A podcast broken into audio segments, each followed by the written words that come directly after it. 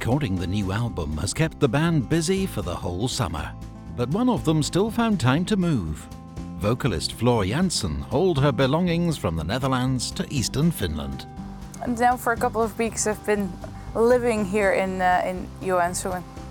Been full-time in uh, Finland enjoying the Finnish summer, which has been extraordinarily warm and uh, light, of course. Normal for Finnish people that the light is always there also in the night, but for me it was new and um, yeah, so far I've been loving it. Now, Finns are often considered a bit quiet and shy. But is this fact or fiction? I think uh, people are um, a little more inward, uh, not very easily to accept to to um, let let you in. And uh, but once they do, you get close to a person for real. Um, that I've noticed, and here in Joensuu and the area, people are very helpful. Um, coming here as a, as a foreigner, not knowing my way yet, and, and I can ask anyone. They, even if they don't know, they'll try to help you or uh, super friendly. Hei, puhutko sinä englantia? Yes. I am trying to find my way to Prisma, the, the big store. Yeah. Uh, you can go straight through and to the bridge Yeah? and just keep going that way. Okay. Yeah. Okay. you should find it. Alright. Kiitos paljon.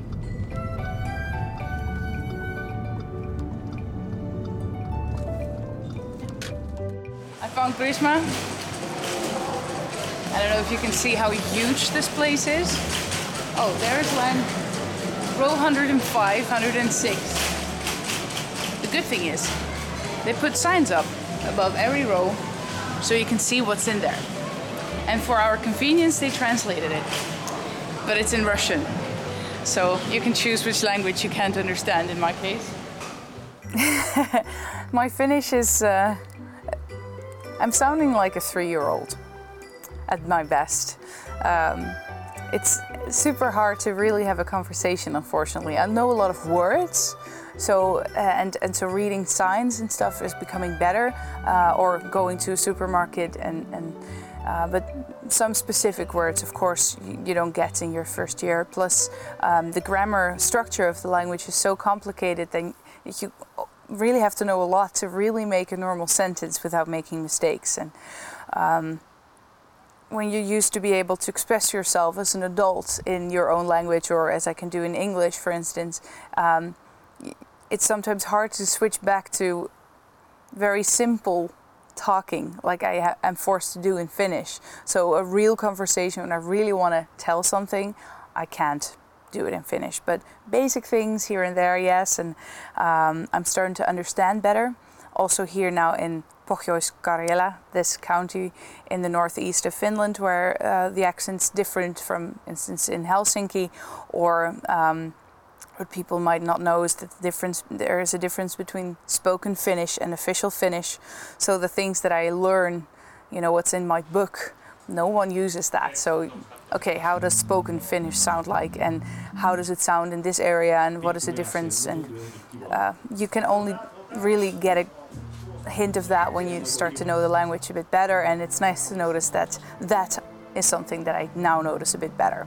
But do you understand what the guys say? Yes, but it depends on how thick their accent is and how fast they speak.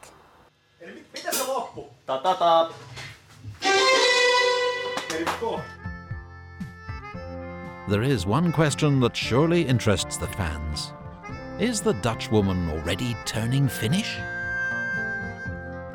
I love it. yeah, I have minun oma sauna. my own sauna, which is, was one of the things high on my bucket list for this country. Also love it, and is not completely unfamiliar since we have uh, a Dutch version of it we call drop.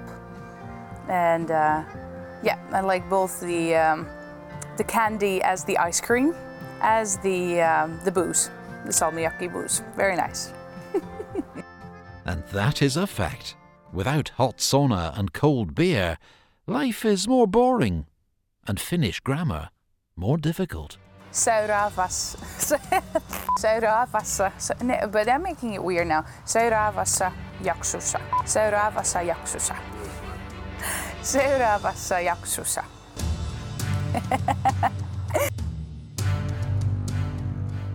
First impression is that this is going to be a really good album. It's like, I mean, I've heard it for years with After Forever, but this is a new step. I mean, the songs aren't even finished yet, but you can just hear it how they're going to turn out. My head, you can hear the choirs, the strings, the uilleann pipes, all the things that will be added. It's early, but I'm pretty sure this is going to be one of the albums, if not the album 2015.